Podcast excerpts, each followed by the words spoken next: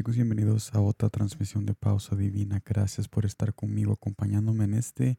miércoles muy maravilloso. Tenemos un mensaje para cada corazón que está anhelando levantarse otra vez, seguir adelante a pesar de los errores que tú y yo hemos cometido. Nosotros somos invitados a creer de que no somos personas muertas, sino que tenemos esperanza y que cada error que nosotros hacemos nada más es nuestra debilidad y nos caemos y aunque el enemigo nos diga que cuando nos caemos no hay que levantarnos porque por gusto es tiempo de reconocer de que Jesús siempre tiene su mano extendida para que nosotros nos levantemos una vez más con Él porque el camino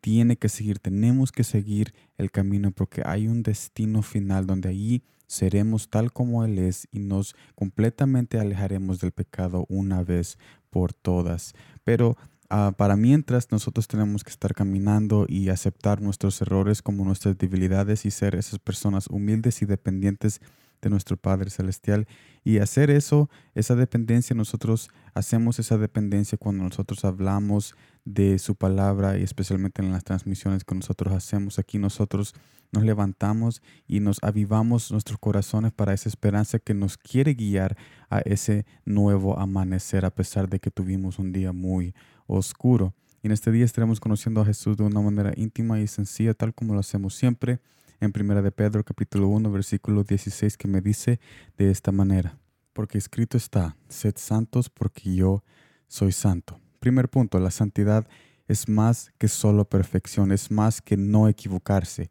O sea, la santidad es más que no pecar, que no equivocarse, aunque es parte de la santidad, porque mire lo que dice Primera de Pedro capítulo 1, versículo 17. Y si invocáis por Padre a aquel que sin acepción de personas juzga según la obra de cada uno, conducíos en temor todo el tiempo de vuestra peregrinación. Segundo punto, la santidad es nuestra voluntaria decisión de conducir nuestra vida en temor a Dios. Es en este temor donde conocemos quién es Él y qué es lo que debemos hacer. Esto se define como nuestra relación íntima con Él, que últimamente nos hace perfectos por nuestra fe en Él. Tercer punto, al asociar la santidad solamente con la perfección, podemos frustrarnos en nuestro fracaso diario. Cuarto y último punto, Jesús nos invita a reconocer de que no somos perfectos, pero al aceptar su invitación a esa relación divina, comenzamos a caminar en santidad que últimamente nos hace perfectos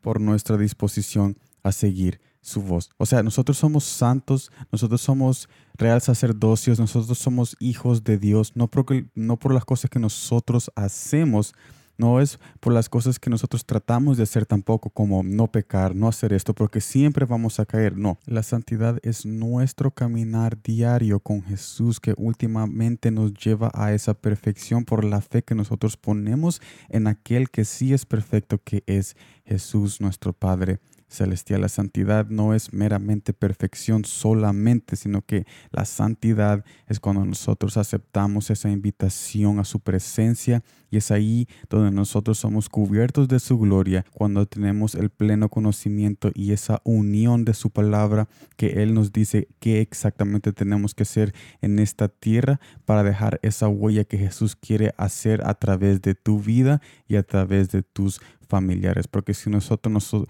si nosotros nos limitamos a solo pensar que la santidad es perfecto, no hacer esto, no hacer lo otro, nos vamos a convertir en personas religiosas y nos vamos a dar cuenta de que nunca vamos a ser perfectos, pero la perfección y la santidad viene solamente a través de nuestra aceptación a que no somos santos, a que no somos perfectos, pero creemos en Jesús que Él nos lleva a ese camino donde últimamente seremos glorificados y en aquel día lo veremos cara a cara porque seremos tal como Él es. Así que yo te invito a reconocer este nuevo conocimiento y espero de que este nuevo mensaje te lleve a un nuevo camino para ese abrazo del Padre, del padre que está esperándote para ti y tu familia. Así que gracias por estar en esta transmisión de Pausa Divina. Nos vemos mañana en el nuevo mensaje de Palabras con Sal en nuestro canal y como siempre, gracias por el